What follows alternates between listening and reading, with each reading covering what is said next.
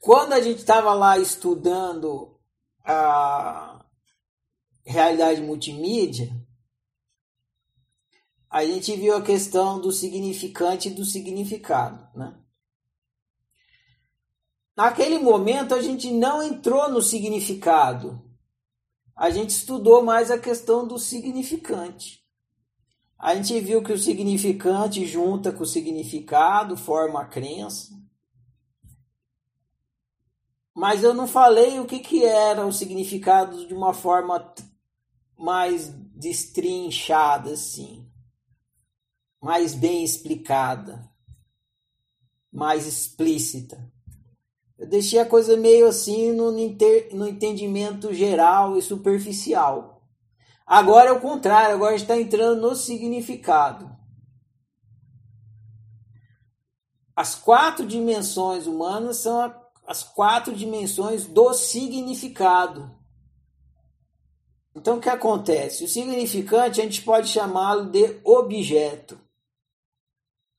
E quando a gente estudou a realidade multimídia, a gente estudou que o objeto não tem significado em si.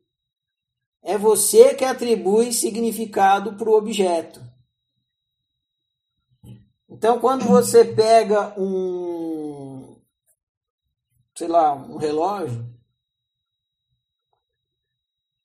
a experiência objetiva que você está tendo é só a experiência de objeto. Só que cada um está dando um significado para essa experiência de, de objeto. Só que não está dando só um significado. Está dando quatro. Todo objeto tem um significado físico. Você vai, na hora que você vê o objeto, dispara isso em você. Esse objeto me faz bem ou me faz mal?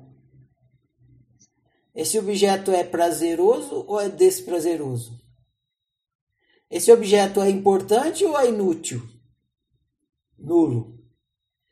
Esse objeto é verdadeiro ou é falso?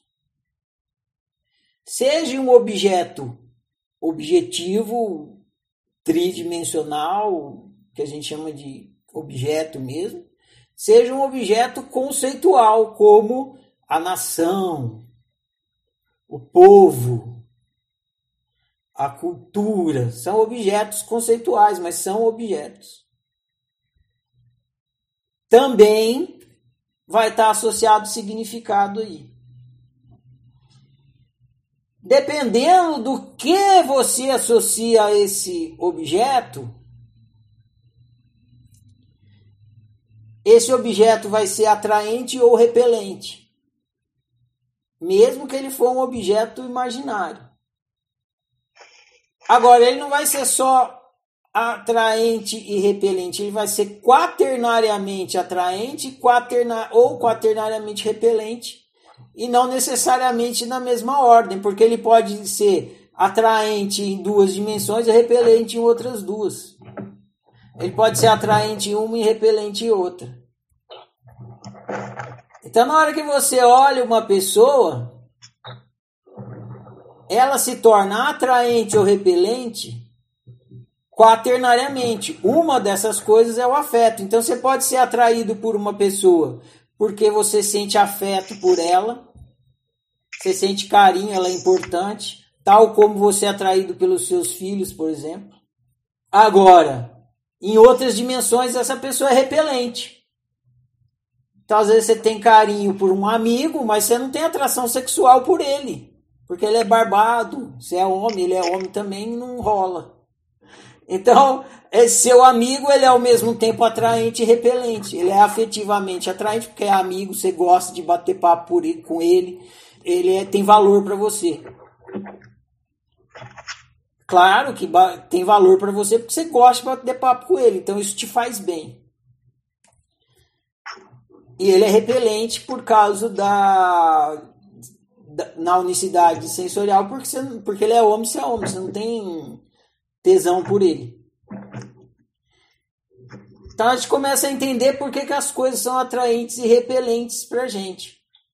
é porque aquelas coisas elas vão de encontro ao nosso desejo contra o nosso desejo. Então, claro, as, as coisas são atraentes e repelentes por egoísmo, porque a gente quer satisfazer o nosso desejo.